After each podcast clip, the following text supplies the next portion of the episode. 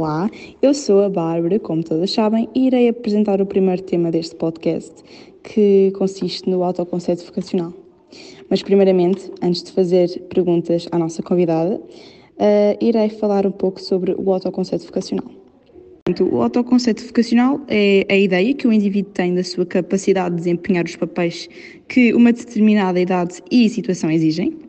Este vai mudando ao longo do tempo e o seu desenvolvimento resulta das experiências passadas e condiciona as experiências futuras.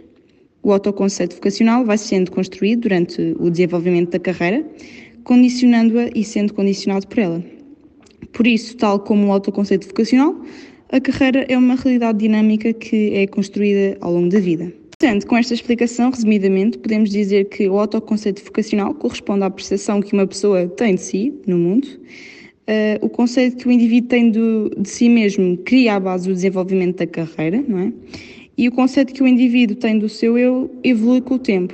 Agora sim, o tão esperado momento, irei passar para as perguntas à nossa convidada e vou pedir à nossa convidada que se apresente brevemente e de seguida irei fazer algumas perguntas então sobre este tal autoconceito vocacional.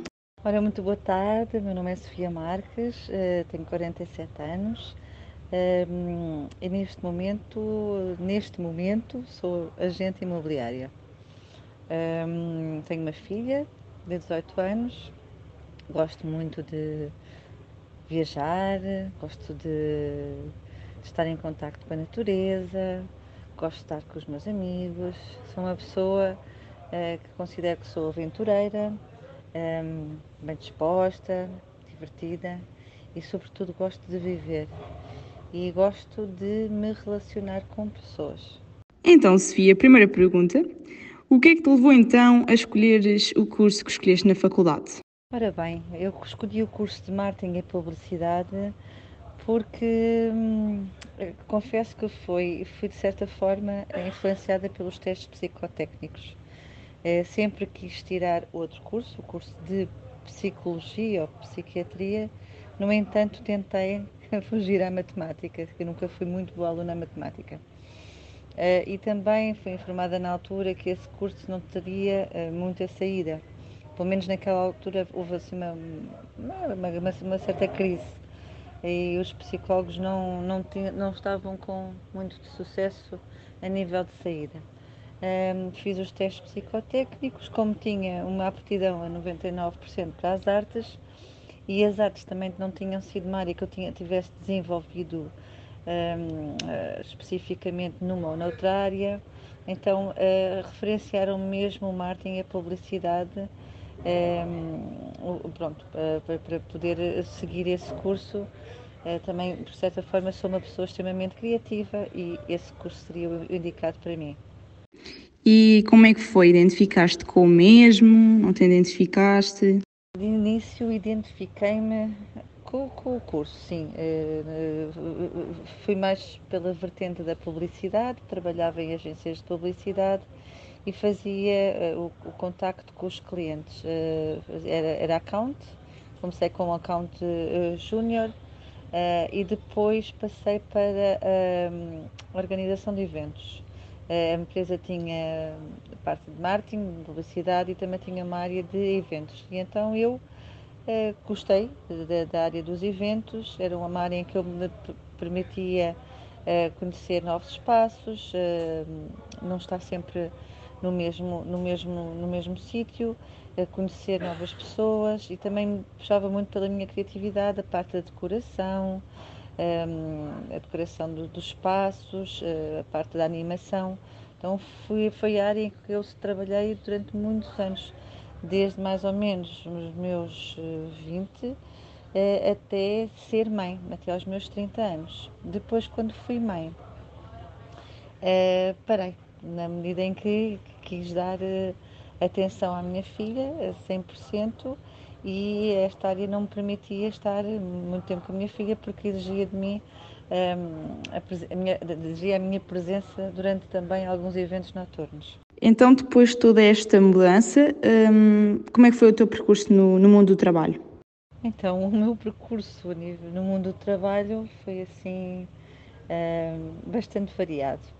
Comecei como tinha dito, na área de, de, publicidade, passei para os eventos. Depois, quando engravidei, optei por, uh, por trabalhar uh, numa agência de viagens, criei, minha, criei o meu próprio negócio e criei uma agência de viagens numa zona em que estava uh, na minha área de residência, podia dar apoio à minha filha. Entretanto, a, a, essa agência durou uns oito anos, depois houve ali uma crise na, na área turística, um, também uma crise a nível global, foi dois, mais ou menos em 2010, e então aí eu criei o meu próprio negócio, outro, outro negócio, este, desta vez na área da restauração. E então montei um uh, restaurante vegetariano no mesmo espaço em que tinha a agência de viagens. Um, depois, eh, com esse restaurante vegetariano, comecei a servir alguns festivais, alguns eventos e comecei a ter contacto com um mundo mais alternativo, mais holístico. E no meio disso tudo descobri uh, uma, uma, uma atividade que era a biodança. Apaixonei pela atividade e decidi tirar o curso para passar a ser facilitadora, pois como tinha a biodança tinha feito tão bem e tinha a nível de desenvolvimento pessoal tinha contribuído tanto para o meu crescimento, também quis levar esta ferramenta para as outras pessoas. Então fiz o curso de, de facilitadora de biodança. Portanto, estou a ver que foram experiências atrás de experiências. e quais é que foram as experiências mais marcantes e quais é que foram as com que te identificaste mais até hoje? A mais marcante de todas foi um, a minha experiência como facilitadora de biodança.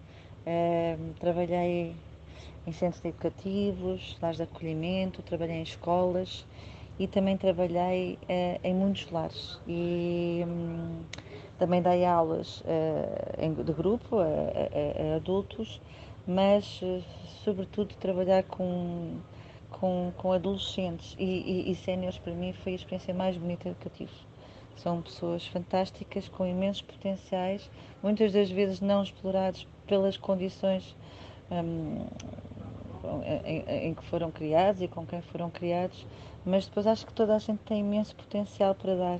E então descobrir e senti-los e conviver com essas pessoas e aprender com elas também muita coisa, para mim foi riquíssimo.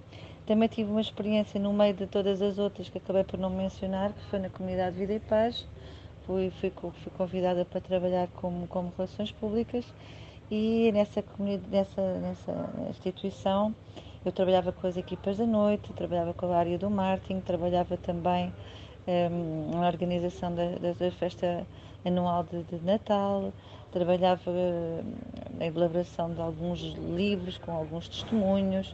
Uh, pronto, também foi muito marcante para mim trabalhar nessa, nessa instituição que tanto me disse, com quem eu trabalhei, que foi com, uma, com a criadora da instituição, que para mim foi sempre uma referência, uma, uma mulher cheia de garra e, e, e, e com muitos sonhos. Sonhos que foram muitos deles realizados e outros por realizar. Mas pronto, foram estas duas áreas, uh, estas situações que mais, mais me tocaram. Fora a facilitação e também trabalhar como relações públicas nesta instituição. Ok, ok. E a última pergunta, mas não menos importante: se pudesses ter uma profissão de sonho, qual seria e o porquê? Ora bem, meu, meu trabalho de sonho. Olha, eu gostaria, continuava, gostaria de continuar a trabalhar com pessoas, com pessoas e de certa forma uh, contribuir para, para o crescimento, para o bem-estar das mesmas. Eu sempre gostei muito de trabalhar em ação social e voluntariado. Então, conseguir uh, associar o trabalho a esta área para mim seria assim muito gratificante.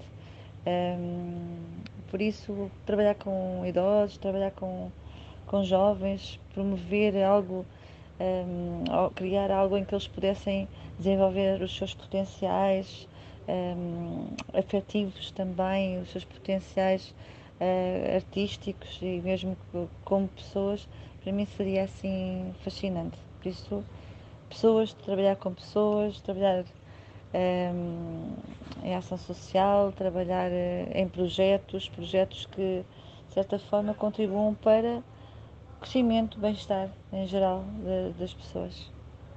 Ok, Sofia, obrigada uh, por teres participado no nosso podcast. Sem dúvida, uma história muito interessante e muito atribulada. Um, espero que também tenhas te divertido, de certa maneira, a relembrar do teu percurso e toda esta, esta aventura no mundo do trabalho. Obrigada, Sofia. Eu é que agradeço, uh, Bárbara, foi, foi um prazer participar nesta podcast e, e, e contribuir uh, pronto, com a minha história, que foi, foi, foi interessante revê-la assim. Um, um bem-aja e, e muita sorte também nos teus projetos.